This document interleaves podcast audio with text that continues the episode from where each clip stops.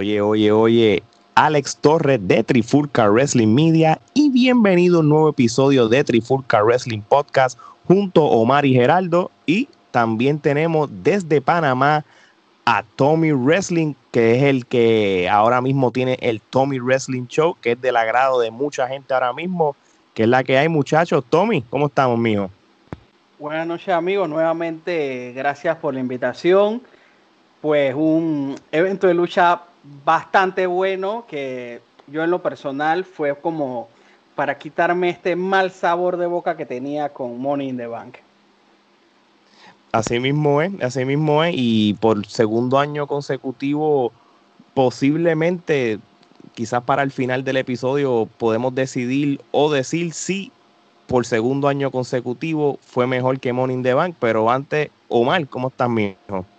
Estamos bien, estamos bien, y como dice Tommy, este, estamos en esa misma línea. Eh, IW cambió el juego y como tú dices, cuando terminemos vamos a ver, pero a mí me está que esto va a ser la nueva modalidad de ahora en adelante. AEW siempre va a superar el evento de WWE. Ese mismo es, así mismo es. Gerardo, mijo, ¿qué es la que hay? ¿Todo bien? Todo tranquilo, nada, este, hago eco de las expresiones de los compañeros. Creo que este AEW está demostrando que, que viene a quedarse con el canto. Sí mismo, así mismo. De verdad, de verdad, esto fue un evento como una montaña rusa, un sub y baja, un sub y baja. A veces yo decía, diablo, este evento no va a ser, no sirve. Ah, espérate, este evento está bueno. Y en ese, ese sub y baja. Y yo creo que fue el main event que fue como que la parte decisiva en mi mente para, para decidir si fue un buen evento o no. Pero mira, yo no voy a hablar de, del pre-show. Este, voy a ir directo a, a, la primera lucha, que es el Casino Ladder Match. ¿Están de acuerdo? Este, eh, eh, la que mató eh, la lucha del Morning the Bank de Caballeros. Así mismo es. Este, oye, Omar, vamos, vamos directo al grano con esta. Este, y si quieres también añadirle es parte de la lucha que te gustó. Este, el secreto a voces, ya se sabía que Brian Cage era el secreto por, porque, porque, prácticamente en diferentes live, en diferentes entrevistas, pues él más o menos pues tiró el hint como que ok, si él no, está, no tenía interés de ir a la WWE y ya dejó de estar con TNA o Impact, pues ¿cuál queda? Pues AEW. Pues entonces puse es que, es que, ¿sabes qué pasa? Que todos los luchadores eh, ahora están viendo que tienes dos opciones. Si te vas para AEW, vas a ser lo más seguro una superestrella. Si te vas para WWE, vas a ser otro compañero más del montón. Ese es el problema que está viendo. Él ya estuvo en WWE, nunca lo sacaron de desarrollo, por eso es que él no quiere regresar a WWE, porque él estuvo en, FCW y allí él dijo que no tuvo una buena experiencia y, no quiere regresar allí. Exacto, exacto. Y, y, no es el primero que uno conoce que está en otra empresa independiente o que no son la WWE con el mismo sentir, o sea que es nada de sorprenderse. Pero te sorprendió que fuera con Taz. Fíjate, no, no lo vi venir. Este, yo tampoco, mano. Son, no sé si es el, el típico luchador. el Paul Heyman de él. Sí, oye, alumno de Paul Heyman. Creo que mejor, mejor rol no lo puede hacer sabiendo de que él tiene esas enseñanzas de Paul Heyman. Ahora, ahora bien, Brian Cage no es bueno en el micrófono, so yo creo que si Taz hace el trabajo por él, yo creo que lo va a ayudar. Pero vamos a ver. Este, oye, Omar, Pero rapidito, un comentario de la, de la lucha. Eso es lo que te iba a preguntar. ah, pues perfecto. Es pues bueno. Eh, Janela reemplaza a Rey Phoenix. que pienso que Rey Phoenix hacía falta. Aparentemente está lesionado, por eso lo reemplazó Joey Janela. Lució bien, eh, ya tú sabes que ese es un Jericho versión Witch en, en sus comienzos. Este, le falta, le falta todavía. No entiendo por qué Jimmy Havoc, que no estaba en la lucha, se metió y se metió Tampoco sé por qué la mujer de del, del Bad Boy, ¿cómo es que se llama? Kip Sabian, se metió tampoco. No entiendo. Esas son las partes que no me gustaron. Me gustó el spot de Darby Allen con la patineta. Pienso que está loco, de verdad, para tú tirarte de una escalera tan alta y, con una patineta está demente, de verdad.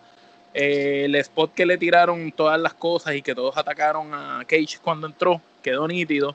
Eh, pienso que ya una vez tú ves que sale Cage, ya era como que evidente saber quién iba a ganar. Pienso que si Cage no hubiera, no hubiera salido, eh, Darby Allen era como que el favorito. Luchasauro lució bien. Este, pienso que la lucha estuvo llena de muchas emociones y fue mucho mejor ejecutada que el mismo Morning the Bank de WWE de los Caballeros. Este, entiendo que me gustó más esta, aunque eh, considero que la pelea tuvo un balance de comedia con acción, pero me hubiera gustado ver quizás un poquito más de acción que, que tanta comedia, gimmick y eso. Correcto, eso es verdad. Este, y fíjate, es diferente que, no es que están todos los luchadores a la misma vez para empezar el lado del mar, sino había un reloj y entraban, tú sabes, poco a poco. Por lo menos lo hace un poquito diferente a, lo eh, que eh, eh, Por lo menos quedó mejor que los Battle Royale anteriores, ¿verdad? Oh, sí, no, por supuesto. Coincidimos en eso todo, que, oh, superaron los pasados. Sí, yo entiendo que sí. Mejor organizado y la cámara ahora por fin. Ahora graba lo que Por fin lograron este, arreglar los, ángulos estos de cámara que realmente nunca enfocaban la acción como tal, sino que siempre estaban como eh, por todos lados. Y yo creo que este tipo de formato pues beneficia más a la producción, ¿no? No, eso es verdad, eso es verdad. Este, y, y, y, se nota un año de diferencia en cómo ellos han crecido en todo el sentido de la palabra, desde muchos puntos de vista. E inclusive, aunque estamos hablando de que hay eh, narradores veteranos, se nota que están más envueltos en lo que es el presente y, están dejando atrás eh, esos quotes o esas cosas de WCW. de WCW, que todo era recordando WCW y no, no, no, ahora estamos en lo que es y, eso a mí también me gustó. la Tú sabes que yo pienso que es que lo que pasa que para el año pasado estos narradores no tenían tanto que narrar, con excepción de eh, Excalibur, que ya venía conociendo este talento nuevo, pero los demás los desconocían. Y entonces pienso que lo que se acoplaban, ahora sí pienso que la mesa de comentarios está, está buena, está dando, tiene un balance, porque Excalibur hace excelente trabajo. Este Jim Ross también le mete su parte y el, el, otro, ah, a veces, Tony Chaboni, a, a veces luce mal. Bueno, yo entiendo que Tony Chaboni y, y, JR no deberían estar juntos porque son Es que tiene que haber uno malo. Tony Chaboni tiene que ser el malo, mano. O, que son similares, son, son el play by play, son bien similares, tú sabes, los puedes rotar, los puedes turnear, de verdad que no sé. Oye, Tommy, este, nosotros siempre hablamos de la WWE en cuestión de cuando hemos grabado en vivo este, o en los podcasts. Este, ahora vamos por primera vez a hablar de AEW como tal.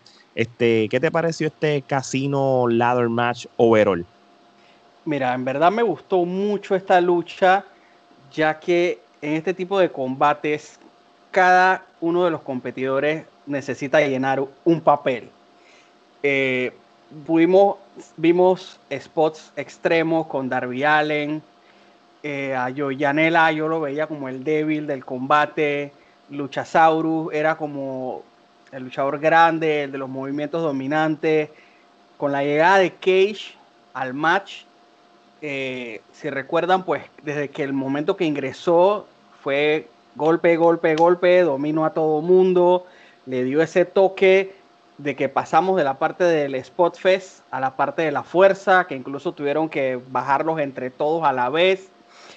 Eh, como digo, había su parte media comedia, pero siento que en una buena dosis pues siempre es buena, pero en general me gustó mucho la lucha y concuerdo en lo que mencionan de que Taz está ahí para el apoyo en la parte de, de las promos, ya que bueno, Cage pues es un estilo de lucha recio bastante fuerte, pero definitivamente a él no lo acompaña mucho el hecho de, de decir promos, así que eso se complementa y si hacemos un pequeño conteo vemos que tenemos a, Cody con Anderson, tenemos a Sean Spear con, se me olvida el, otro caballero este que estaba en los Four Horsemen. Tony eh, Blanchard. con Tony Blanchard. Ahora tenemos a, Cage con, con Taz. Estamos así una mezcla de cosas nuevas. Tenemos a, Jake the Snake con Archer.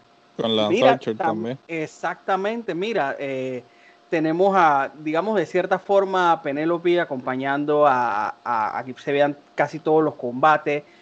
digo, es una combinación de cosas nuevas con cosas old school y la combinación está funcionando bien. Pero tú sabes por qué está funcionando, porque ellos le están dando el valor que se merecen estas leyendas, estos veteranos, que quizás en WWE no los van a utilizar, no los van a sacar la cámara a nada, porque entienden que ya su momento pasó. Pues esta gente pues entiende que todavía ellos pueden aportar al negocio de alguna manera.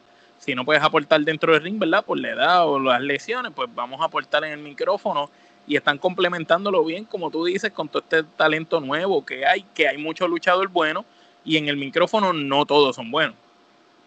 Exacto, y además este tipo de estrellas, ¿qué papel harían en WWE? Salir en el Raw Old School, salir en un, qué sé yo, en un segmento de estos entrevistas y ya. Detrás del 24-7, detrás del 24-7 estuviera. Sí, haciendo ridículo eso probablemente. Más nada. So, este, yo pienso algo de Brian Cage, tú sabes, yo no tengo nada en contra de él, este, pero para mí, yo pienso que todavía él es más del montón. Este, yo, yo no creo lo que, pasa es que no lo, lo que pasa es que acuérdate que él salió en AEW y no fue a pelear como él pelea. Entonces, si tú ves las luchas que ese hombre dio en lucha underground y el tipo de luchas que daba en Impact, tú sabes, él tú lo tienes que poner solo contra alguien para que luzca de verdad y ahí tú digas, wow, este tipo se puede mover así y él impresiona cuando lucha. Pero en una pelea como esta que había tanta gente, él era simplemente un par de spots y ya. Eh, el, el, problema que yo tengo con, con Brian eh, eh, es realmente, ok, tú no vas a, a, debutar a alguien para que pierda. Pero si tú lo ibas a debutar en este evento, no debiste haber puesto que el que ganara iba a retar por el campeonato. Ese es el único problema que yo tengo, porque Realmente, Rápido. ¿sabes? ¿Qué ha hecho Brian Cage en AEW para merecer un, un, un, un title shot? O una oportunidad Sin embargo, Darby, que se ha jodido dando buenos encuentros, está jodido. No, no tuvo el break. Pero, fíjense, acá hay un detalle sobre esto. este Y, y es buen punto lo que, que, están diciendo, pero por el otro lado, si nos dejamos llevar con el, por el itinerario de la AEW, ¿verdad? Este, después de este evento, lo que viene de pay-per-view sería el All Out en agosto. Acto seguido, pues obviamente como todo esto se ha cambiado por este revolú de la pandemia, pues el Fighter Fest que el año pasado fue en verano, si no me equivoco, este va a ser ahora en septiembre. Son la lucha que él tiene. Este, el, el All Out es en septiembre. El Fighter Fest es antes. No, no, porque yo vi, yo, yo, no, yo vi, no, porque yo vi el calendario. En el calendario pusieron del Fighter Fest ahora para septiembre y el All Out para finales de agosto. Eso es, el último itinerario, porque el año pasado fue al revés. El ah, año pasado. el 31 de agosto es el All Out y entonces. en septiembre movieron entonces el Fighter Fest. Eso fue lo que yo estaba viendo ahora. So, si ese es el caso, todavía va a haber un All Out antes que él rete su number one contender con quien sea el que gana. Ahora mismo, pues es este John Moxley, por, obviamente, porque es el campeón.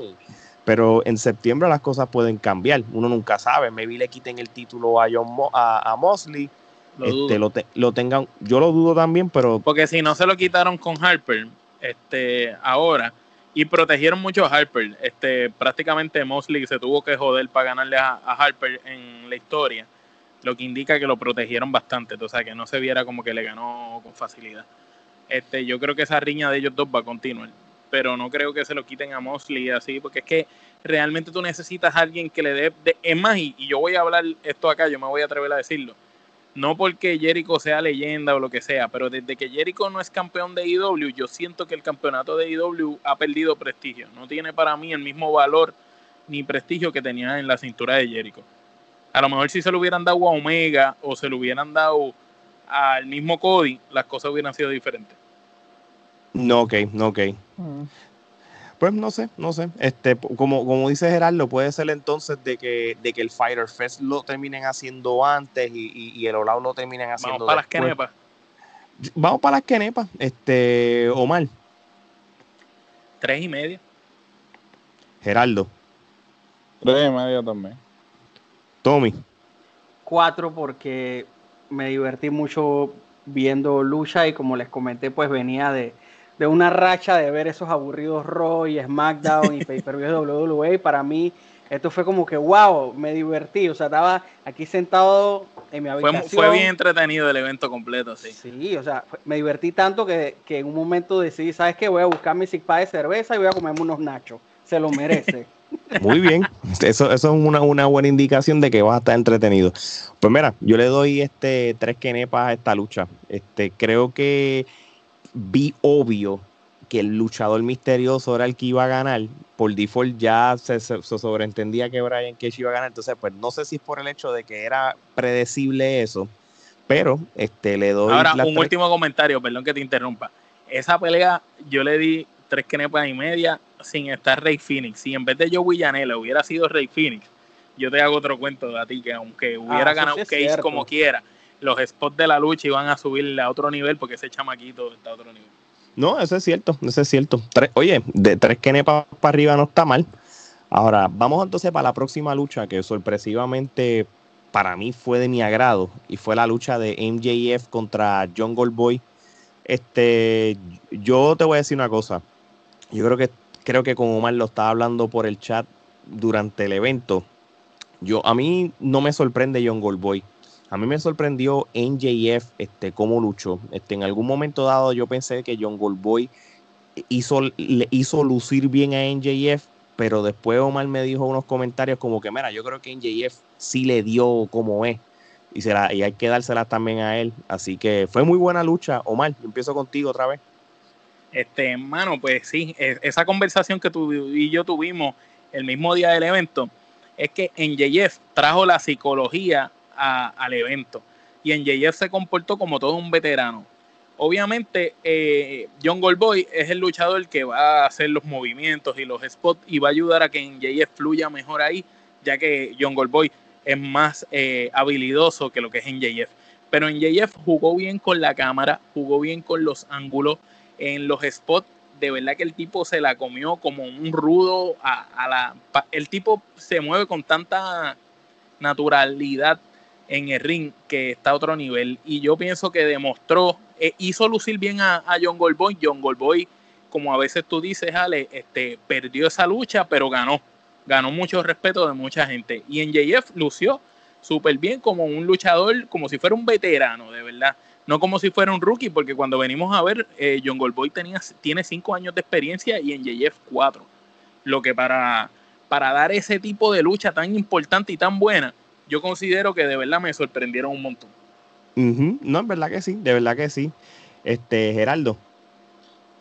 Pues mira, eh, lo que yo me, sostengo en que MJF este, tiene tremendo micrófono, el tipo como personaje es excelente, eh, todavía en el ring le, hace falta un poco. Sí, eh, coincido con Omar en que sí, en esta lucha lució bien, pero se ve a leguas que pues John Goldboy técnicamente está a un nivel, a un paso, ¿sabes? No es que tampoco le, eh, le gana por milla, pero todavía se nota.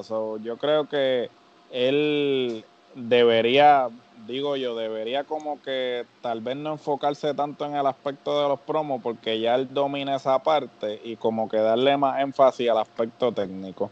La lucha quedó muy buena, eh, tremendo pareo, ¿no? Porque hasta cierto punto, pues, escogieron una persona que lo iba a hacer lucir bien, no, no iba a, digamos, a, a, opacarlo. A opacarlo o, digamos, hacerlo ver como que ah, todavía le falta técnicamente, que yo creo que, pues, en el booking fue acertado. Y muy buena lucha, me parece que inclusive este, me parece que le debieron haber dado más tiempo y restarle eh, tiempo a otra lucha que voy a mencionar cuando este, vayamos más adelante en la cartelera. Muy bien, muy bien. Tommy. Mira, este combate lo que me gustó fue la psicología de MJF, literal burlándose y como abusando de Young El Boy pues John Boy cumple ese papel del muchacho flaquito, bajito, que, es como el underdog. Y me gustó mucho la forma en la que trabajaron en el ring. para mí fue excelente. O no, yo Parecían dos veteranos luchando y no dos rookies. Exacto, siempre, siempre supe que iba a ganar MJF, pero la forma o el camino con el que llegamos a esa victoria, pues fue bueno, me gustó, me gustó. No, muy bien, muy bien. Y, déjame decirte una cosa, eh, en JF ahora mismo es el mejor en el micrófono, sin duda alguna. So, más me entretiene él en el micrófono, en cual si lucha bien o lucha mediocre, si hay micrófono envuelto en el mix, creo que yo como fanático voy a estar satisfecho. Este, son nada, vamos a leerlo entonces los ratings. Yo le voy a dar a esta lucha tres kenepas y media. Yo le doy cuatro. Gerardo. Tres kenepas y media. Tommy. Eh, yo le doy cuatro y para agregar, pues yo me he tomado, no sé hasta, hasta qué momento puede hacerlo, yo utilizo la frase de MJF traducida al español para cerrar mis promos mucha gente todavía no sabe de dónde salió por ahí. Por ahí alguien me dirá, ah, eres un copión, te estás copiando. Pero todavía nadie la ha captado. Muy está bien, está bien. Interesante, interesante. Oye, este interesante estuvo esta próxima lucha. Este, esta es la final por el campeonato TNT o, o indirectamente el campeonato de la televisión. Esta es la lucha de Cody, que vino acompañado con R. Anderson. Este derrotó sorpresivamente, por lo menos para mí, a Lance Archer, que tenía de esquina a Jake Roberts para ganar el título. Este, antes de hablar de la lucha, quiero, todo, este, quiero hablar de dos cosas interesantes. Quiero hablar del título, que esto es que prácticamente cogieron el 24-7 con el campeonato mundial en parejas de Raw, los casaron y convirtieron este título con, una chapa barata. Utilizando términos de Dragon Ball, hicieron una fusión. sí, esto fue, fue, fue ese, horrible, ese campeonato parece a las sorpresas que venían en la azucarita en, los 2000. oficial, fatal, fatal. Anyway, este, hubo una parte cómica en la lucha yo no enfocaron a Mike Tyson, que by the way, Mike Tyson fue la persona que trajo el título y él estaba en la esquina allí sentado, pero parece que estaba más perdido. No entiendo, no entiendo el propósito de tener a Tyson. Yo pensaba que iba a ser el árbitro. Y el enforcer, yo para que iba a ser un enforcer estilo John Michael el, el, 97 llamó, quieren a su enforcer de vuelta. no entiendo, ¿sabes? Definitivo, pero estaba más perdido. Cada vez que la cámara lo enfocaba, él no sabía ni. Uh, se reía. Uh, estoy aquí. No sabía para dónde. Bueno, en, en una estaba bostezando y yo dije, adiós. y, y esa foto ha salido, ha sido viral. Este, pero volviendo a la lucha, este, Tommy, yo te quisiera dar la oportunidad que empezaras tú. ¿Qué tú piensas de esta lucha como tal entre Cody y Lance Archer? A mí en lo personal eh, no me agrada cuando por decirlo así, el ejecutivo de saco se autobuquea para ganar. Eso no, me gusta y siento que fue lo que pasó aquí. Eh, quizás esté equivocado, pero siento que Cody dijo, bueno, este, ya di la nalga todo un año, eh, quiero entonces ahora tener un título. Y siento que fue lo que sucedió en esta lucha, pero a nivel de trabajo, pues Lance Archer demostrando que siendo el rudo del combate, pues lo hace muy bien. Siempre he dicho que Cody pues avanzó mucho luchísticamente desde que abandonó WWE, el irse a Japón, pero cuando tú ves una lucha de Cody ya tú las viste todas. Él tiene como un tope en cuanto al límite, pero bueno, eh, cumplieron su trabajo, arrastraron a Cody, eh, hubo interferencia de, de ambos managers, que era lo que se buscaba, pues concuerdo con ustedes en que Tyson estaba como un poco perdido, no sé, no sé, Tyson o, Su cuerpo estaba allí, pero definitivamente él no. yo, no sé, yo no sé qué pasó con Tyson, este, o, quizás, no sé, pueden, pueden ser situaciones de que a lo mejor él pensaba que él iba a hacer algo más y al final fue, no, no, usted llega con el título y se sienta ahí tranquilito. No sé.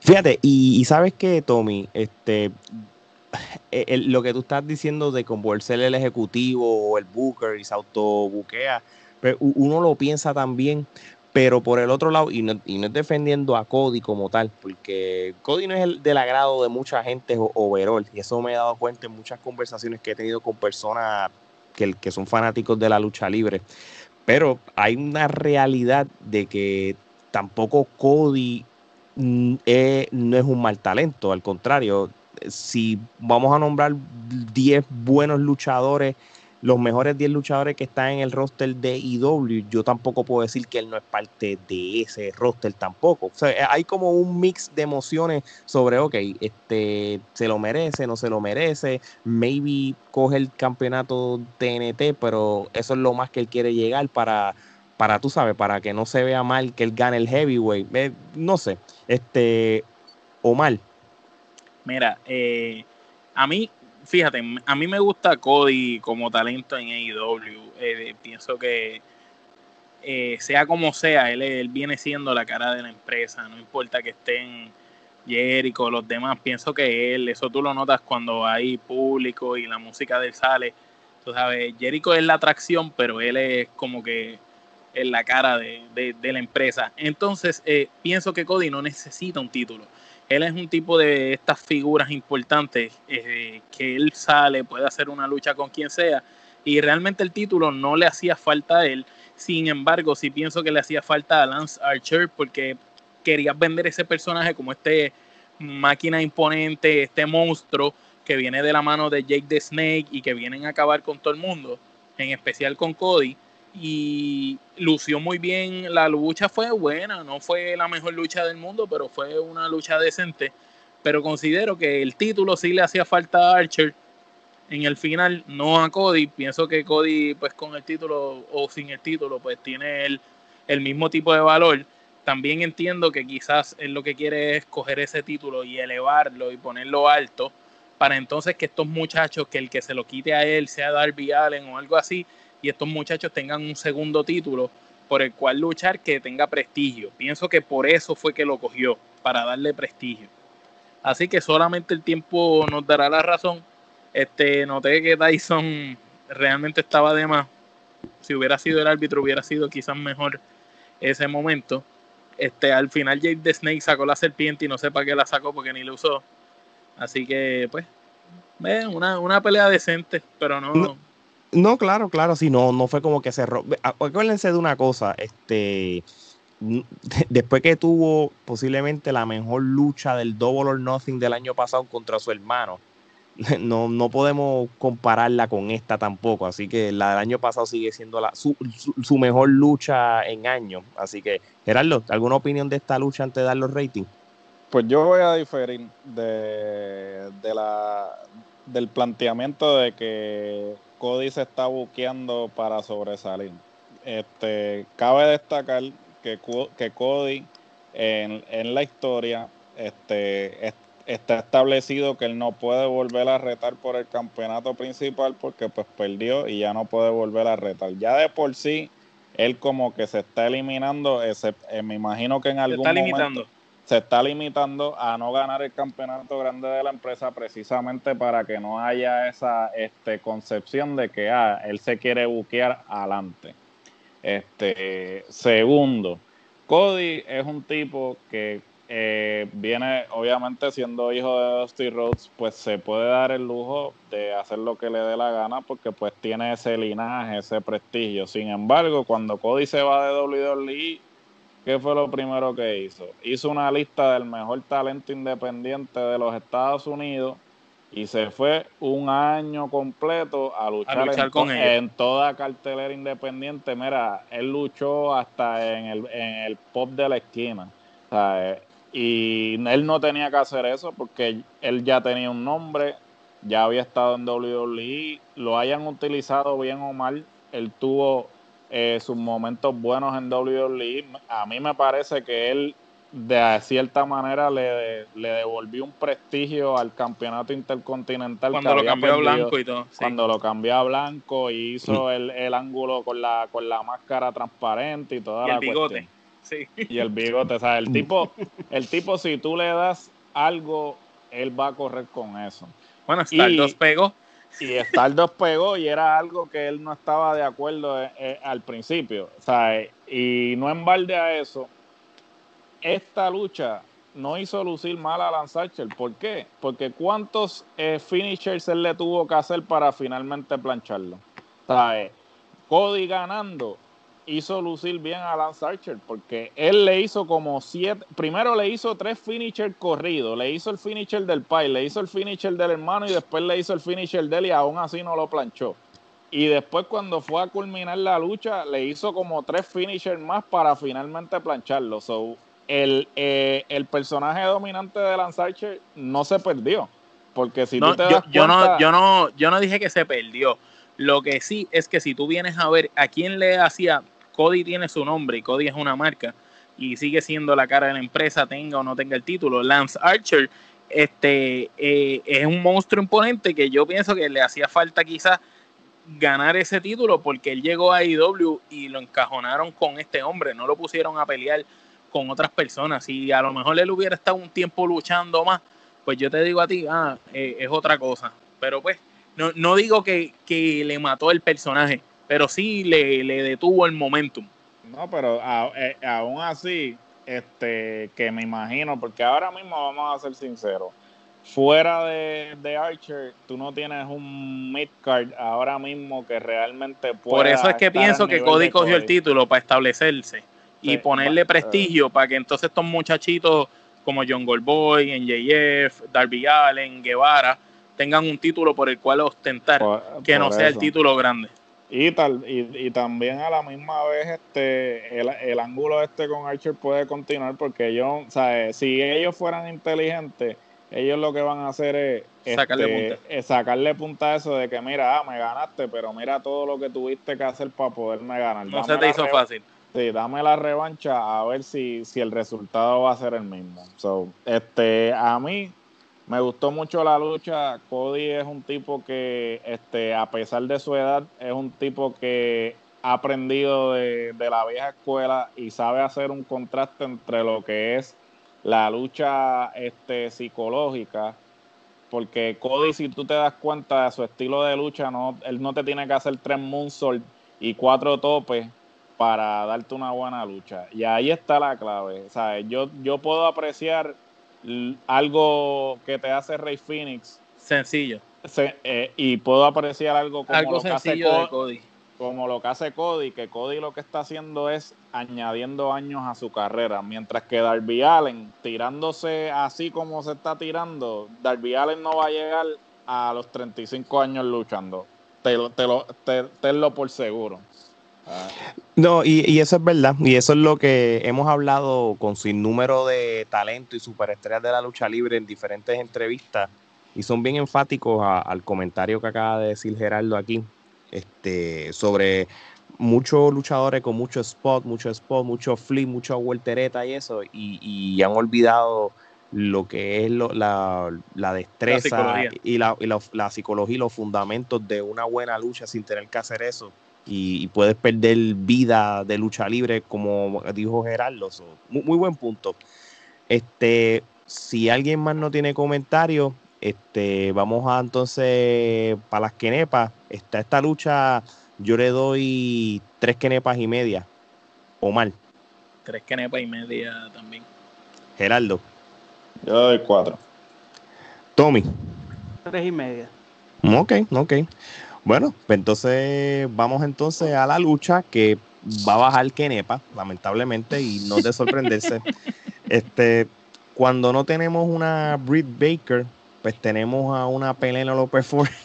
Pero fíjate, Chris- Penélope luce bien. Quien no luce bien es el avatar de ese, mano. Sí, es la otra, sí. Chris-. Chris- Porque Penélope, Penélope es material de NXT de WWE. Sí, no, Quien no es Penélope- material de nada es Kristen Lander. Esa es material de, de película. Y, discúlpeme, Mateo. y, y- y discúlpeme que lo dije, lo dije al revés. Este, Penélope tiene futuro. Ella no tiene culpa de que terminó con Chris Stanlander, pero Que ni el nombre, que hasta el nombre está malo. Sí, Pero- está, más, está más verde que el, que el gigante verde. Y de, y- y y igual manera le ganó a Penélope. So, no sé qué pasó aquí en el booking. Anyway. Pero es este, que no te has dado cuenta que esa Kristen Lander la han buqueado así desde que empezó. La han buqueado así como un monstruo imponente, pero realmente tiene el carisma de, de un, de un pote de medicina. Bueno, en los rankings está después de Hikaru Ichida, porque Hikaru Ichida está segunda y ella está tercera después de Hikaru Ichida. Y yo no sé cómo eso ha sucedido, pero. Pues porque lucha todas las semanas en Dynamite y le gana a alguien. a quien sea. Ay, pero eso, esos rankings, eso a mí, eso, pff, por favor. No, no, anyway, obvio, pero para efectos del booking, pues se supone que el ranking este entra en función, ¿no? No es verdad, es verdad, desde el punto de vista. Anyway, si no tienen, na- no creo que quieran comentar. Tommy, ¿tú quieres dedicarle tiempo a esto o, o le vamos directo a los ratings? Directo a los ratings. Ok, verá, pues vamos a darle entonces Kenepa Podrida, de mi parte, Omar, Eh, Kenepa podrida. Gerardo, Ramillete podrido. Tommy. Le voy a dar una porque al menos me deleité viendo a Penélope Ford. Ya. Ah, bueno, le- No, bueno, si, si, si vamos a darle rating a ella, yo le doy No, Ramillete, no, ramillete. a- a Yo le doy damos 10 cho- ramillete, Le damos ramillete. No, yo le doy chocolate a esa mujer. 10 chocolates, este, bien merecido. Hay que dársela así. de- sí. Ay, Dios mío. Pues mira, gente, vamos entonces para la próxima lucha. Este, vamos a la lucha. Ah, aquí vamos a hablar del hermano Dustin Rhodes, este, contra Sean Spears. Y sí les voy a decir una cosa, a este viejito sí le queda todavía, ¿sabes? Que, que mi hermano, ese hombre no envejece. De verdad, él pelea verdad. mejor, él pelea mejor que cuando empezó, es increíble. Yo siento que la WWE le, le daba limitaciones luchísticas y aquí él hace lo que le da la gana y lo hace bien. So, es lo único que tengo que decir sobre él. O sea, por segundo año consecutivo, Dustin Rhodes en el Double or Nothing demostró que él puede hacer su trabajo y puede elevar a quien sea. Porque el año pasado elevó a su hermano y en esta, sin quitarle crédito a Sean Spear, porque Sean Spear para mí siempre ha sido un caballo, tú sabes, desde que, desde que era en la indie. Desde que peleaba en Puerto Rico en pareja eh, con este, con el otro, con Con Demi Aaron, Sandow. con Aaron Stevens, sí. Ah, sí. verdad, eh, eso es cierto. Ellos eran campeones mundiales en pareja de la Capitol. Ahí está. So, este, fue muy buena lucha. Eh, buena química entre ellos dos. De verdad que no tengo más nada que decir que, que, que la química fue buena y Dustin se robó el show. Y los calzoncillos, los calzoncillos, ¿ah? No, los calzoncillos de Sean Spear, quedó cabrón. Sí, el, eh, quedó- eh, quedó prácticamente la pelea fue, tuvo su comedia, tuvo una buena promo de Sean Spear al principio y tuviste a Dustin demostrando por qué es Dustin, mano. Así que de verdad que para mí que la lucha, en, en mi caso, sí, yo, yo le tengo que dar cuatro quenepas. La lucha me entretuvo y me gustó. muy bien, muy bien. Este, bueno, yo le voy a dar entonces cuatro quenepas. Este, Geraldo, opinión y quenepa y después Tommy.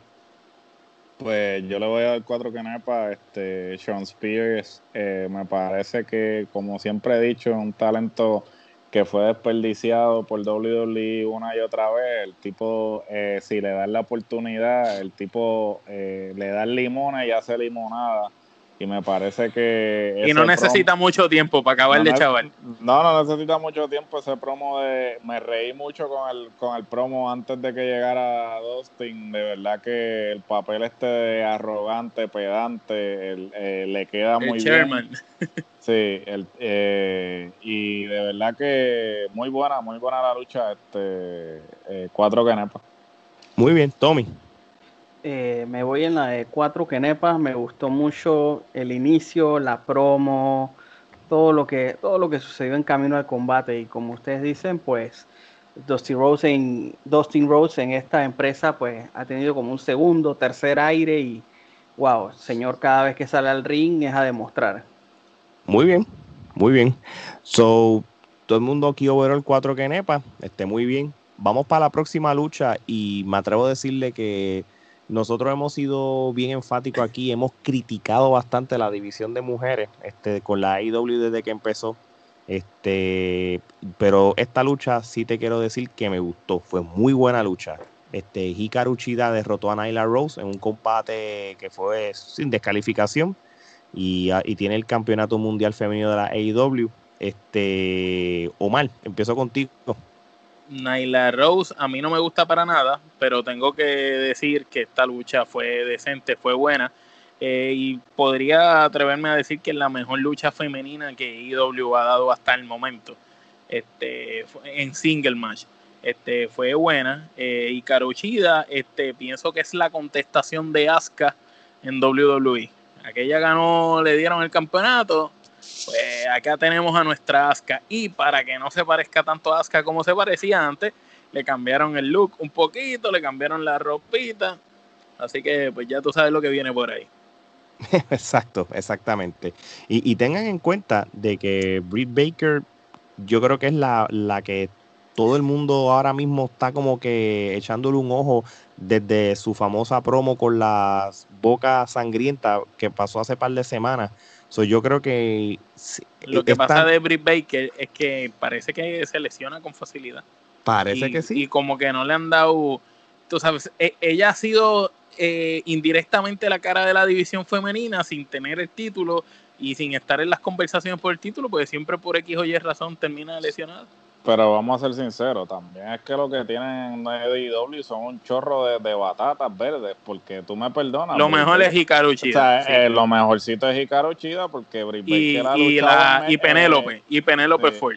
O sea, Britt Baker ha luchado en, en, todos lados en las independientes y nunca había tenido una lesión así significativa. Y desde que llegó a IW, acá rato. Le, cada dos semanas. Cada, dos semanas le rompen la boca. Ahora la, tibia, le rompieron la, tibia. La, tibia, la, o sea, de verdad que, porque por ejemplo, la Naila Rose esa se ve que, que, que es una, una bruta. Y entonces, ¿sabes? No es por, no es por, voy a ser políticamente correcto con mi comentario, pero por más hormonas que, que ella haya ingerido, ella sigue Es una tipa tipo. O sea, se sigue teniendo la fuerza de un hombre, tú me perdonas, o sea, eso hasta qué punto ya se está midiendo cuando está este eh, cargando con, con, estas mujeres, ¿no? Y se nota, porque tú viste cuando Naila Rose tiró el LED drop de, la tercera cuerda hasta el otro lado. Tú viste como Hikaru Chida tembló. Mano, que se vio que de verdad como que... No, definitivo. O sea, eh, yo creo que Britt Baker es lo mejor que tiene la división en todo el sentido de la palabra. Pero si la siguen desmadrando como lo están haciendo, no va a llegar a nada. De verdad, no, eso es cierto. Pero este fue una buena lucha. Pero por lo menos tenemos una nueva campeona y Carochida. Mm. Le quitaron el título ya a Naila. Eso es lo, que importa. Y, fue buena lucha, mano. este, de verdad, de verdad que a mí no me aburrió, que es lo que siempre pasa con, con las luchas femeninas de IW a veces. Pero Chida, de verdad, que tiene un talento brutal y de verdad, de verdad. Este, mira, yo les voy a decir una cosa. Yo solo espero, ¿verdad? Que de las luchadoras que lamentablemente la WWE este, les dio release hace un mes por ahí. O las que engaveta. Bueno, ¿cómo es? O las que engaveta, las que tienen, que, que, son parte de la empresa, ah, pero ni, luchan. No, no, claro, pero por lo menos las que le dieron release tienen este mejor oportunidad de entrar a IW, lo que me refiero. hay mujeres en el ámbito independiente buenas en todas partes. Claro. Yo no sé qué está pasando. Para mí que es la persona que está quien está a cargo de la división femenina en AEW, que aparentemente es la mujer de, de, Cody, Brandy. pues Brandy realmente, ella es una modelo y es preciosa, pero ella no tiene la capacidad para estar bregando con la división pues femenina. Pues fíjate, ella, no es luchadora. Hasta donde yo tengo entendido, e, ella es la que está encargada, entre comillas, pero la persona que está haciendo el booking Omega. Es, es Kenny Omega. Pero a lo que yo vengo. Sí, pero Omega puede hacer booking de las luchas, pero ¿qué carajo sabe Omega de, personajes? ¿Me entiendes? Bueno, él, tiene una buena mente, pero volvemos a lo mismo. No está haciendo su trabajo porque no está dando frutos la división. Ahora, hasta donde yo tengo entendido, este Ember Moon, ¿ella le dieron release? No, en, Vermont está lesionada y aparentemente la lesión es fatal, que no va a poder volver a luchar. Ah, ok, bendito, porque si ella hubiera sido una tremenda adquisición para la y la güera loca. bueno, la güera loca también. No sé bueno, aquí nosotros, nosotros hemos dicho aquí desde el mismo año pasado de que Ibeli tiene que ser la que debe tener el IW para esa, eh, para esa división. Y Belit, de verdad, no solamente Ibelí, como dice, está este, la güera loca, tienes una Tesa que cuando se les puede expirar el contrato, este, también puede ir para allá. Acuérdense que Tesa, si vamos a hablar de Tesa otra vez, Tesa es poco probable, aunque nunca digas nunca, que vaya a la WWE después de. Mira, hasta los mexicanos, hasta, hasta las mexicanas estas que, están en triple A, Claro, no Una triple Star, cualquier cosa. Bueno, necesitan de esto. EIW necesita esos talentos que Luchón del Ground tenía. Necesita.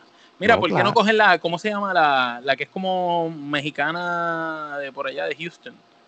Que, que se pinta la cara a la mitad, que lucha brutal, que estaba Ah, en NWA. Rosa. Ah, Thunder Rosa. Rosa, mano. Ella, es- ella la, Rosa. cam- ella es la campeona de NWA ahora mismo. Pues, so que- pero en NWA es como un proyecto, NWA, pero, sí. no sí, pero ella podría estar también, o sea, y eso es una caballota. Bueno, pero volviendo a las de la WWE, ¿cómo se llama la que está casada con uno de los Vikings? Dios mío, que se me olvidó el nombre. Este, Sara. Sarah Logan. Logan, dieron- Logan. Sarah Sarah Lo- Logan. Sarah Logan le dieron release y Sarah Logan es muy buena luchadora. Sí, pero no dieron- Logan supuestamente le dieron release por el momento, pero tan pronto todo normalice la traen de vuelta porque este ella ella es de las pocas que la despidieron por ahora, pero la van a volver a traer. Pues, hermano, ojalá que ella diga que no, porque tú sabes que por lo- para lo que lo mal utilizan a ella, macho, para eso que se vaya mejor a IW y allí brilla este, automáticamente. Pero, anyway, Tommy, este, ¿qué te pareció esta lucha? Y te voy a dar la oportunidad que tú digas tu ranking. Bueno, eh, a mí me gustó mucho la lucha ya que eh, la retadora tuvo que sufrir literalmente para obtener la victoria. Eh, la verdad yo, yo soy de los del grupo, acá como comentaban, de que no estaba de acuerdo con el campeonato de ella. O sea, eh, por más medicaciones o procedimiento, yo sí lo voy a decir, ella es un hombre. Estás poniendo ¡Tipo, a... tipo! ¡Tiene como- es como es como es como dice un amigo acá es una chica combo una chica con bolas así Estándar. tiene palanca, Entonces- tiene palanca. entonces pues seamos honestos las diferencias de fuerza son existentes y marcadas Pero si tú no ves el tamaño, nada más Exacto. ella al lado de los demás parece David contra Goliat.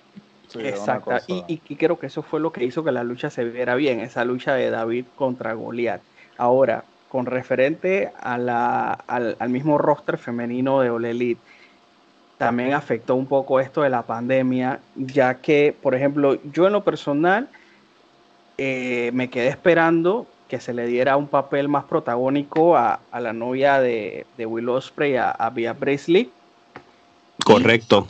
a Sí. otra luchadora británica, a Jamie Hayter, que considero que son dos muy buenas luchadoras, tuvieron sus oportunidades en algunos combates no tan notorios en All Elite, pero Hasta bueno, Mercedes Martínez salió en un Battle Royal y Beliz y todo, y de momento desaparecieron. Sí, entonces no sé qué está pasando en esas contrataciones, a qué estará afectando, pero bueno, esperemos que a futuro pues tenga un mejor roster, porque ok, ya le pusiste el campeonato a esta, eh, A Rijo, ¿verdad? Rijo tuvo el campeonato. Rijo, sí, sí. ella fue la primera, ella, fue, la, primera. Ahora te va a tocar, eh, en teoría, crear una heel creíble para que entonces Que ese es Britt Baker. luche. Y, Eh, y si sí, te das pero- cuenta, para eso es lo que van, porque Britt Baker tiene el ángulo con Hikaru Shida, que ya fue la que le rompió la nariz, ¿me entiendes? Nada más que creo que por la van. lesión, sí, eh, supuestamente era una lesión grave, pero veo que desde el mismo día del, del evento ya lo vendieron como una especie de historia, porque dicen, no, no, eh, cuando regresa, ella lo va a anunciar en Dynamite. Sí. O sea, como que ya están haciendo una historia de esto. Sí, porque Así no que- la van a, el problema es que eh, la, la división está tan y tan este Finita. falta de, de- finita. ¿sabes? Que, Dependen de ella. Que la lesión de ella la tienen que hacer parte del storyline, porque es que no hay, no hay otra persona que pueda ocupar ese lugar de ella. ¿sabes? Y yo, y yo coincido con Tommy este, sobre lo del roster. Pero mira, yo te voy a decir una cosa. Acá hay varias luchadoras que si las utilizan como es, puede elevar el roster. Mira, por ejemplo, dicho por Tommy, eh, Via Priestley, y lo hemos hablado, ella es muy tremenda luchadora. La misma, la misma Riho, muy buena luchadora. Este, Britt Baker, posiblemente, como dijeron, es la mejor en el micrófono.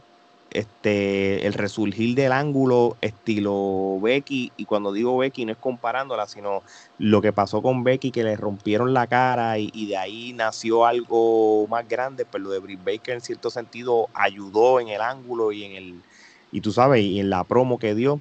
Este, te lo digo, de verdad, de verdad, si saben utilizar ciertas luchadoras aquí, como, como Pe- Penélope, Penélope Ford, Bia Priestley, eh, Britt Baker, La, Riho. Al- la Ali, la que, la que está saliendo con The Butcher and the Blade, esa, este, ella lucha, Ella muy lucha bien. Y tenía un buen personaje cuando Sí, hizo de- el ángulo con Chelsea Green en, en Impact Wrestling. Lo que pasa es que ahora la tienen de manager de, de Butcher and the Blade. Sí, pero- sí, ella, ella es la, la que, este, ¿cómo que se llama ella? Laura Eh, Dennis. Laura eh, Dennis, que ella es la que hace de Bonnie, que es la Bonnie ahora mismo. Sí, Bonnie. Ella sí. o sea, ella, ella, ella era muy buena luchadora en Combat Zone. Eso, eso sé que si saben utilizar bien estas luchadoras y hacen la, y las utilizan, porque el problema es que lo que estamos viendo es las mismas de siempre y, y, y, y los storylines bien flojos. Yo creo que se puede sacar algo, un buen producto a lo que después, ¿verdad? Este, una güera loca, una Tessa Blanchard, si deciden ir para la AEW, pues, ¿Sabes entonces, qué pasa? pues, que yo pienso que una sola estrella que venga no va a hacer el cambio. Necesitan varias. un fracatán de mujeres, cuatro, cinco, seis luchadoras más que se añadan a, al roster, y- porque si no vamos a ver las únicas tres peleas posibles, porque mira, ahí tienen una trigueñita que no es mala luchadora, pero está verde todavía y la siguen poniendo todas las semanas, todas las semanas, y pelea en Dark, pelea en Dynamite y ya está. Pues la, la esposa de, de Cedric Alexander. La que Sí, la salió Big en Show es- Big la Show es que se llama. Sí. Sí, Sí. sí, la que salió en el, en el millón. Sí. Este, Ella, que es buena Pero no. luchadora, pero todavía le falta un poco. No, oye, no es por nada. ¿Qui- ¿Quién aquí en otros en otros en otros podcasts hablan de que si esta es la esposa de aquí, la esposa de acá? Eso nada más lo sabe Geraldo. Papá, esta es la enciclopedia de Trifulca Wrestling Media. Man, ni lo Sa- sabe. Ahora mismo tienen 17 mujeres en el roster y tú lo que ves son de esas 17, 4 o 5. So, ¿Qué está pasando con el resto de, de las otras? Inclusive tienen una aquí que la Shanna Mackenzie esa, que la tipa yo la he visto un par de veces en un par de independientes y lucha muy bien. ¿Por qué no le están dando la exposición? La misma Penelope Ford, mira, en vez de tenerla... de- Ahora es que ha empezado como que a luchar, pues se dieron cuenta que necesitan a alguien y lucha bien. Utili- Utiliza la, la Liva Bates esa. Ella lucha muy bien, ¿sabes? Y tiene el gimmick ese. Lo que pasa es que aquí la tienen limitada el gimmick de, de la de la Bibliotecaria. Pero, pero en la indie ella hacía diferentes gimmicks, entraba con, con diferentes personajes. So, no sé, realmente, si no vas a firmar a nadie, pues utiliza lo que tienes ya. Pero ni siquiera. Pero bien eso. utilizado, que lo utilicen bien. Sí. Es que Bueno. necesitan buscarse, vamos a ser sinceros, eh, necesitan buscarse una mujer que esté retirada y que haya sido una caballota como luchadora para que pueda escribir esa división. Porque yo no considero que un hombre, este, y, a- y aquí me voy por ese lado, en Puerto Rico pasaba lo mismo. Eh, cada vez que en la CWA había un hombre a cargo de la división femenina, fracasaba. Ahora que hay una mujer es cuando mejor está la división. Eso es así, y dicho por otras mujeres que hemos entrevistado. Así que, oye, Tommy, vamos a darle rating a esta lucha. ¿Cuántas kenepas tú le das? Eh, tres y media. Muy bien, yo le doy tres y- kenepas y media también. Omar, Tres. Geraldo. Tres también. Ok. Bueno, gente, vamos a la próxima lucha, que este es por el campeonato heavyweight de la AEW. Esta es la revancha de Extreme Rules 2015, by the way. Cuando John Moxley lucha, retuvo el campeonato de la AEW contra Brody Lee. Mano, yo, yo voy a empezar. Esta lucha fue una lucha como si hubiera, la hubiera visto una lucha de ellos dos en SmackDown. Sí, no, no hubo DQ, rompieron cosas, mano, pero realmente a mí no me gustó. No sé, no, no, no, hay, es que pasaron tantas cosas que, que para decir que la lucha estuvo brutal, pero no sé, hay algo, hay, hay algo que no me convence todavía y tengo que averiguarlo bien. Este, no sé, yo tengo, no sé, no, no es que, a mí no, no es que me caiga mal Moxley, pero él no me convence como tal. Pero ese soy yo, Omar. Yo no soy fan de Mosley tampoco. Eh, considero que la lucha fue buena, fue decente. Este, no supera para mí la lucha que ellos tuvieron en WWE. Este, cuando era Dean Ambrose y Lou Harper. Que fue un, sí, Este- porque esa lucha de Stream Rule tuvo buena. Sí, aquella lucha de Stream Rule para mí fue mucho mejor. Esta lucha estuvo buena, estuvo decente, no fue la mejor. Eh, pienso que todavía, no sé si es que Brody Lee no ha caído en tiempo, este, o ha- el tiempo que estuvo inactivo en WWE, que él pedía que lo pusieran en los house shows y no lo ponían. No sé si es que le hace falta a Ring, pero algo veo a Brody Lee y no es el, el micrófono me gusta, el personaje está súper brutal, pero no es el Brody Lee, el Luke Harper que se, que se movía, como se movía, y todavía sigue haciendo movimientos que tú dices, como un hombre tan grande puede lograr hacer esto como un cruiserweight, pero pienso que está limitado, que le falta, y pienso que el pareo con Mosley eh, no es tan vivo. Eh, eh, lo veo como cuando parearon a Mosley con Jack Swagger o Jack Hager aquí, Jay Hager, es que le dicen. este, que, que, es una buena lucha, va a ser una buena lucha, pero no va a ser un wow match. Exacto, exacto. Es, no es un money match. No es un, para nada. Este, Geraldo. Pues mira, este, yo particularmente eh, siempre eh, me ha gustado eh, Moxley cuando hace las cosas, o sea, cuando hace más uso de su personaje como tal. El problema es que Moxley desde que llegó a AEW recurre a todo lo que es hardcore y, y entonces las luchas no lucha. o sea, él no lucha, todo es, sale afuera, tira, lo tira contra la mesa, lo tira contra la verja. Salvajismo, pero no lucha. O sea, entonces tú te quedas como que, mira, esto es un tipo que sabe luchar, porque esto no, o sea, eh, él... él tipo hace una suplex bien linda, mano, y no hace nada.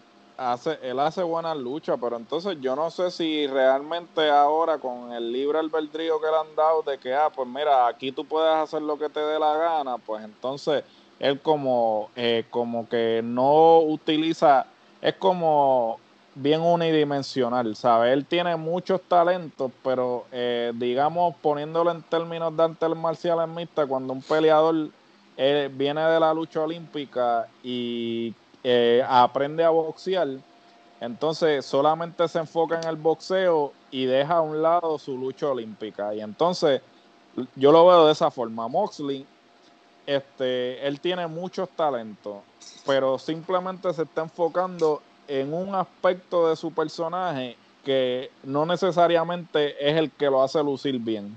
Y, y por eso es que está luciendo como está luciendo. Y realmente le está dando la razón a la WWE en términos de que él, como campeón, no podría cargar una empresa porque va a llegar el momento. Pero es que, yo lo dije ahorita, el, el título bajó de prestigio con él, mano. O él lo que va a hacer es que la gente se va a cansar y entonces después que todo el mundo estaba diciendo de él en el campeonato, de él en el campeonato, van a hacer lo mismo que hacen los, los guerreros del teclado, que cuando le piden, piden, piden y cuando le dan, entonces, ah, ya no, ya no, ya no lo quiero, ya no lo quiero como campeón. eso es lo ya no sirve, ahora no sirve. sí, ahora no sirve, ya ganó, ya no lo quiero. Así, eso es lo que va a pasar con Mosley. Le, va a pasar el síndrome de Seth Rollins. Eh, el síndrome de Kofi Kingston. Tommy. Bueno, yo siempre he pensado que lo que pasa con Moxley es que el hecho de la forma en que él se fue de WWE fue, pues él se fue calladito, trabajó hasta su último día, sus últimos matches perdió con Nia Jax, perdió creo que con todo el mundo. Y Citri. Sí, entonces, eh, como él se fue así, sin tanto bombo ni platillo, quedó agente libre.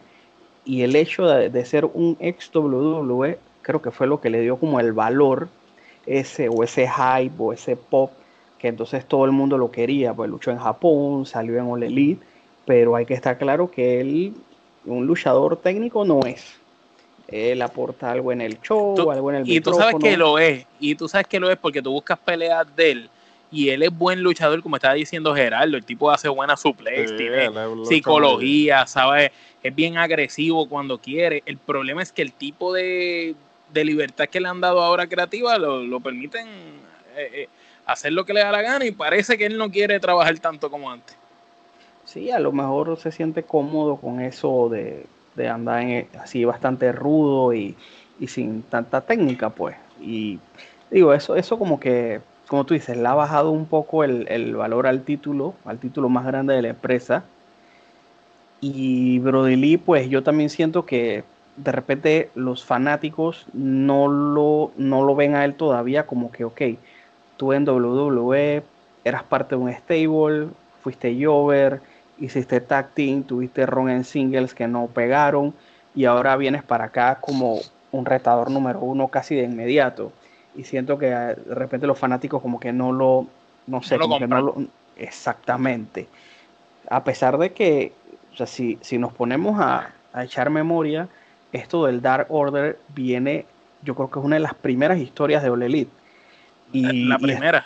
Sí, y estuvo literalmente un tiempo como apagada, la volvieron a, a encender, el rumor que decía que Matt Hardy era el Exalted One, y al final resultó que era Brody Lee, o sea, fue una historia bien llevada, y de repente, Y él es bueno en, en el Sí, papel sí. De, de líder del grupo, le queda bien. Cuando hablan las promos, se va No, lejos. eh. Este, lo que pasa es que yo siento que él, él, él no está a su 100%, no sé, está como Y la limitado. pandemia afectó porque cuando tú escuchas el podcast de Jericho, ¿sabes? Ellos tenían un plan de que él iba a debutar en su, en su, En su casa, en su, en su pueblo natal y toda la cuestión. Y entonces era la trampa de que todo el mundo pensaba que era Mark Hardy. Y después iba a ser este él, ¿sabes? Y esto de la pandemia, pues, este, fastidió todo. So, realmente el empuje con el que iba, con el que él iba a llegar, se, No se fue el mismo. Se, se diluyó por completo. Y entonces,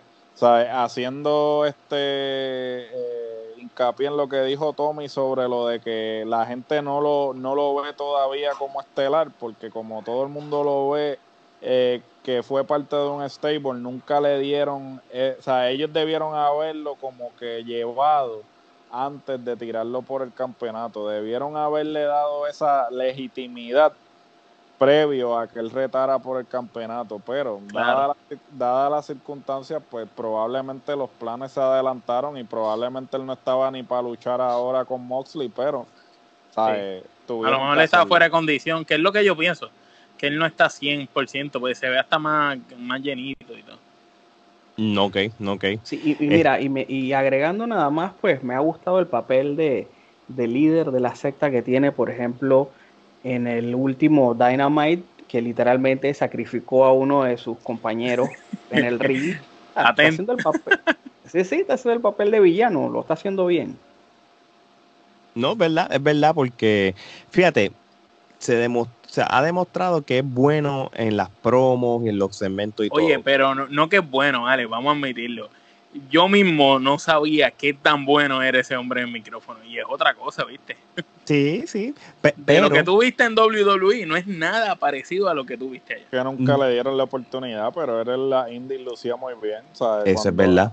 ¿sabes? Él era una bestia en las indies, sí. Bueno, este. Omar, dale, lo- dale el rating. Vamos a darle tres, porque eh, no, no fue mala, mala, pero tampoco fue la mejor lucha. Geraldo, Yo le doy tres también. Tommy. Tres también.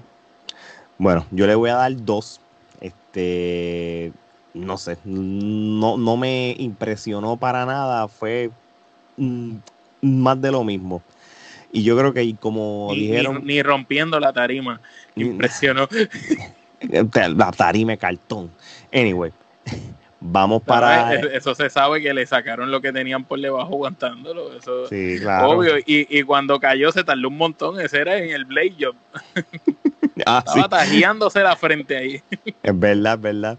Oye, vamos para el event, hermano. Vamos a la lucha del Elite contra el Inner Cir- Circle en el Stadium Stampede Match.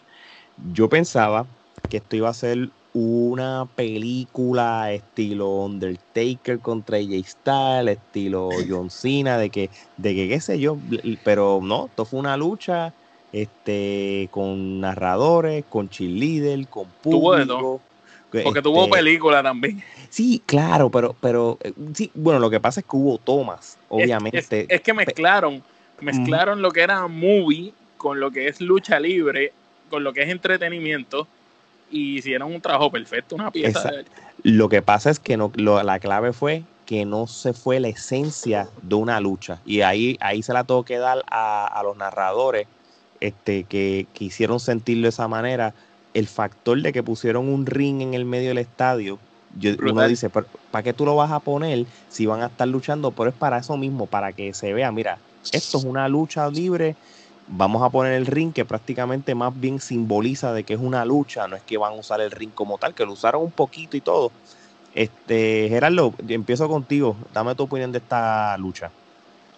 Pues mira, este, a mí en lo personal al principio como que no me estaba convenciendo, como que ya estaba como que, ah, ¿qué está pasando aquí? Pero eh, si tengo que darle crédito a algo que me hizo cambiar de parecer, tiene que ser el, spot de, de Matt Hardy en la piscina.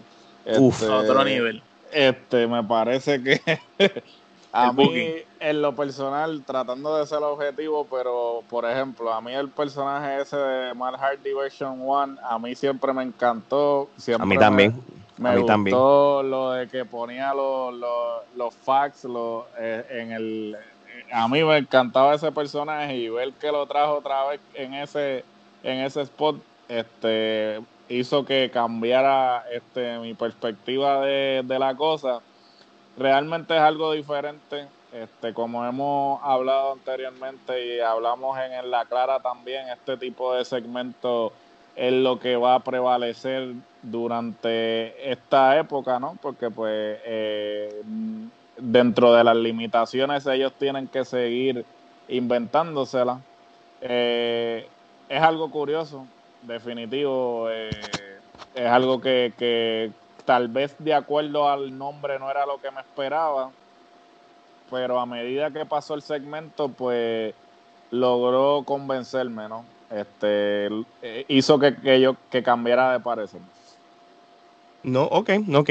Sí, esto fue una lucha de que de momento decía, qué porquería, diablo, esta lucha está demasiado, había como demasiadas este, emociones encontradas. De momento, un ejemplo, si me voy con, con el Kenepa Metro, de momento era cero, de momento era cinco, de momento era cero, de momento como, porque no sabía ni qué pensar, pero de momento ya después de cierto punto en adelante, yo creo que fue de Matt Hardy en adelante, ahí fue como que se mantuvo el 5 y tuvo entonces como tal entretenida o mal?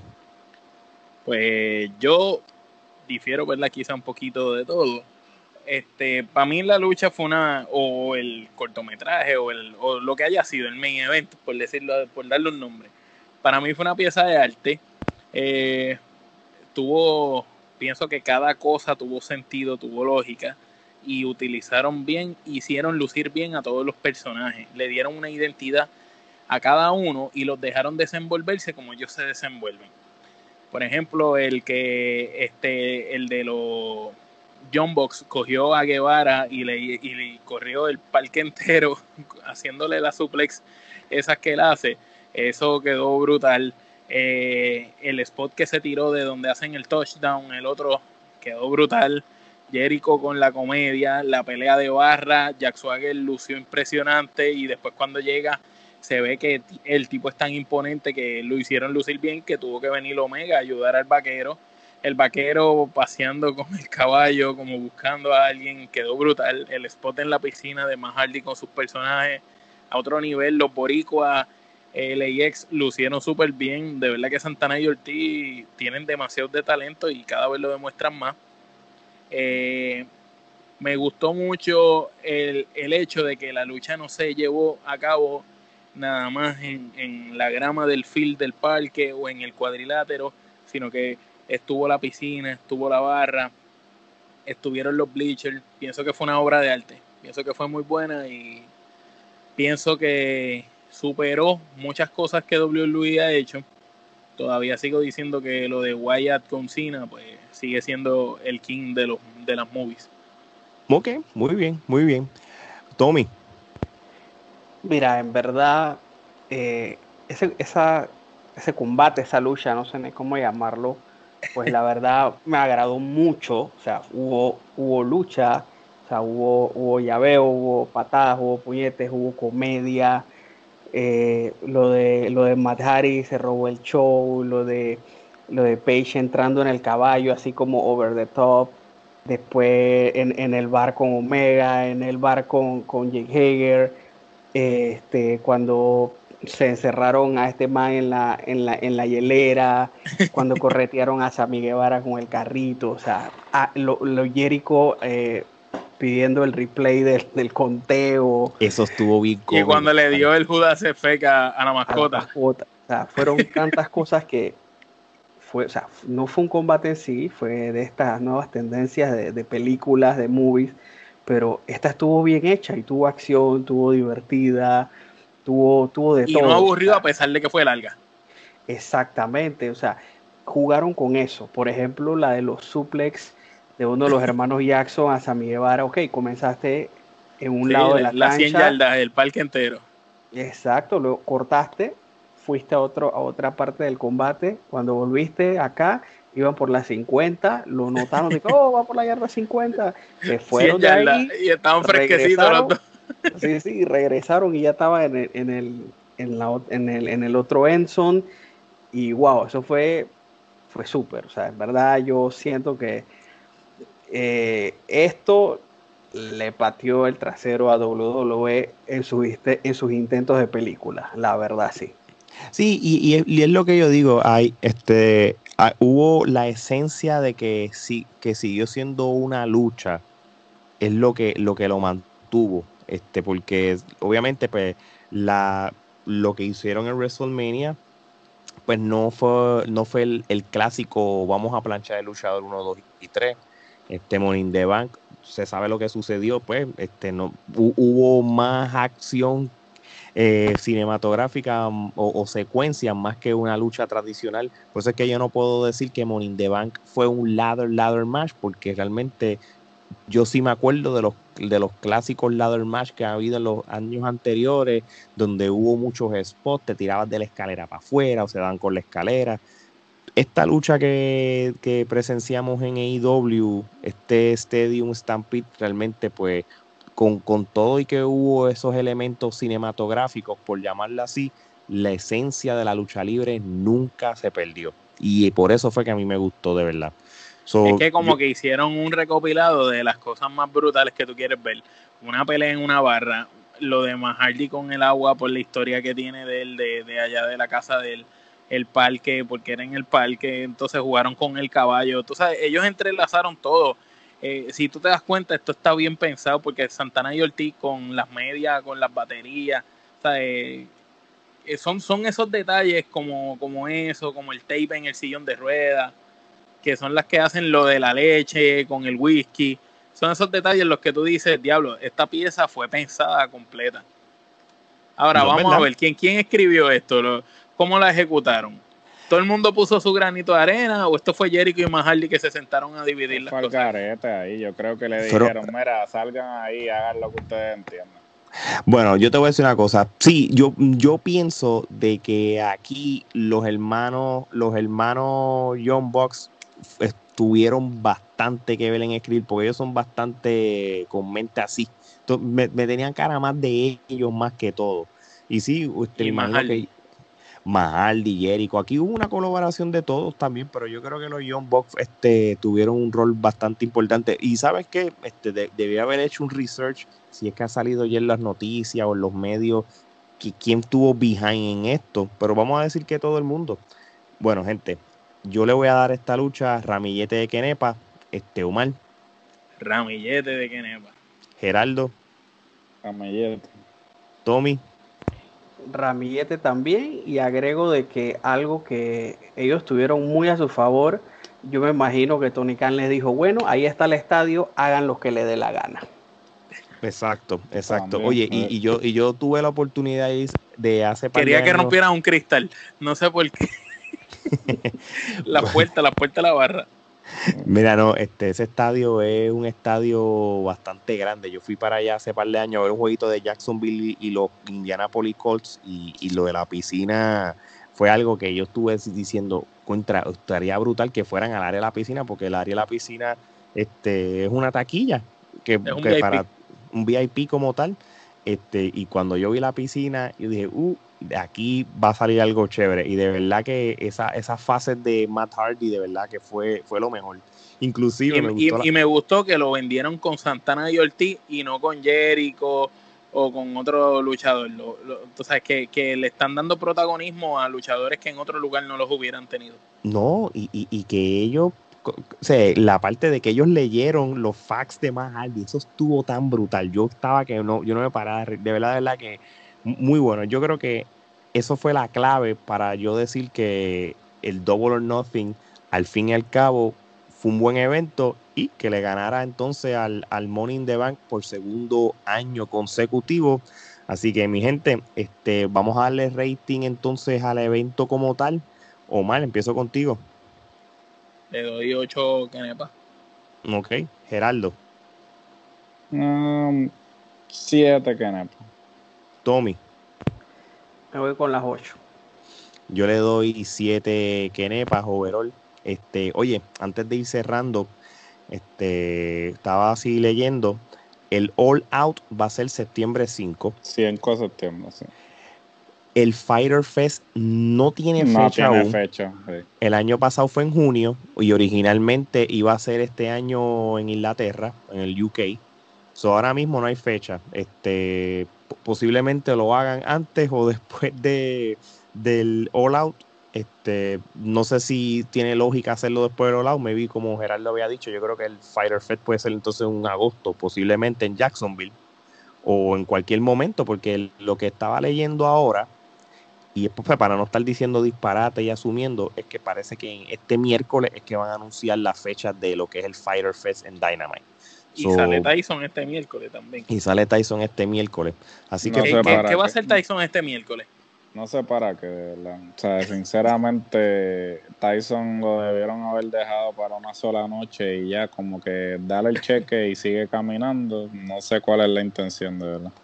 de verdad que no sé. So, vamos a ver. Yo, yo sé que si, no- si ¿qué es ¿Te lo imaginas que? Tyson le caiga encima a Cody con la mala suerte que Cody Y- tiene? Y, y lo lo- noquee, le parta la boca y lo traicione, sí. ¿No? Capaz. con la mala suerte que tiene Cody.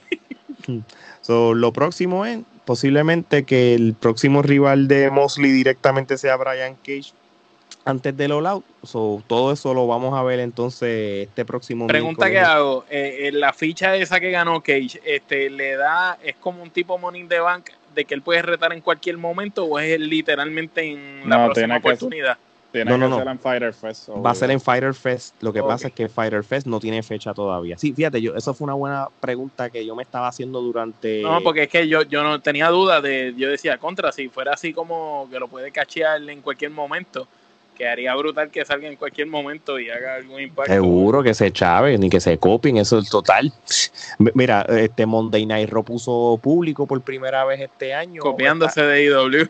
Sí, pero verá, lo más brutal, y no es para salirme el tema, es que este WWE usó el roster de NXT y los que son del Performance Center, pero este la diferencia es que pusieron este vitrina de acrílico entre los pasillos y todo, so, los, los del roster no hay manera que tengan contacto con los del ringside porque tienen una vitrina de cristal que, que los divide, más lo- lo- los del roster están todos regados durante el, el- por el Performance Center, pero con sus distancias de 6, pero lo vi bien curioso, pero se copiaron de la IW porque IW fue que Pero en con- IW funciona porque los que tienen son dos o tres gatos, pero son bien ruidosos.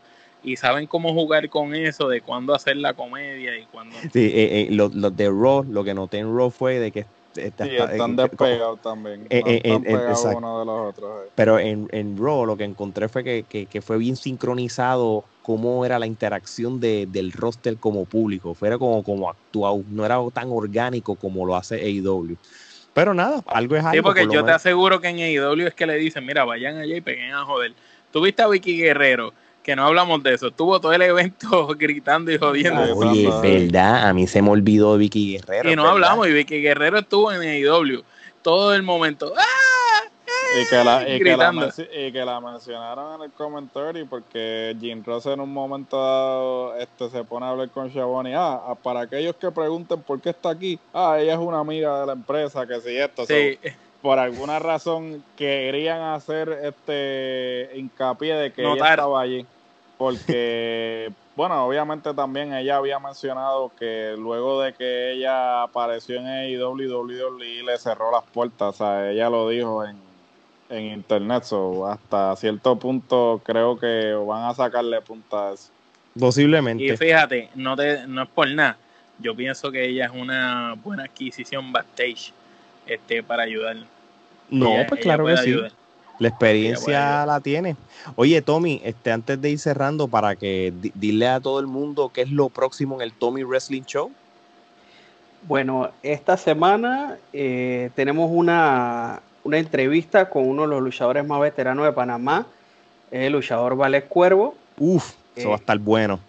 Sí, nos cuenta un poco de, de lo que fueron sus inicios, su entrenamiento, ya que de verdad él le tocó pasar por una etapa donde, digamos, los entrenamientos de lucha libre eran bastante recios. Y también parte de lo que vivió al inicio de este año en, Europa, ya que luchó en Francia y en Alemania. Así que, si no me equivoco, en hora panameña a 6 de la tarde ya debe estar el episodio disponible. Así que mayo, exacto, mayo 28, 6 de la tarde hora este, 5 de la tarde hora de Panamá este, la super entrevista a Cuervo, en cual sí, él, hizo un live en estos días y hablando de, o sea, que él estuvo allá en Europa y estuvo en la cuarentena y todo, pero este, eso y mucho más en esta majestuosa y El domingo, y el domingo 31, la segunda parte de la entrevista del Mesías Ricky Bandera, Mil Muertes, como lo quieran llamar, Gilbert Boricua, Muerte Cibernética y todos los demás nombres para que nuestros fanáticos en nuestra página de Facebook no nos critiquen. Exacto. Así que sí, porque ahora los fanáticos nos dicen cómo tenemos que llamarle a los episodios. No, la, la, entrevista del siglo parte 2, este, mayo 31. Este, si quieren saber su trayectoria en México, lucha underground, TNA y las preguntas. ¿Y, por qué no estuvo en WWE? Esa es la parte más importante también, así que pendiente mi gente. Así que muchachos, vamos a cerrar esto ya. Geraldo. Pues como siempre les digo, no se olviden que cuando ustedes creen que tienen la respuesta, nosotros cambiamos las preguntas. ¿Oíste? Hasta la próxima.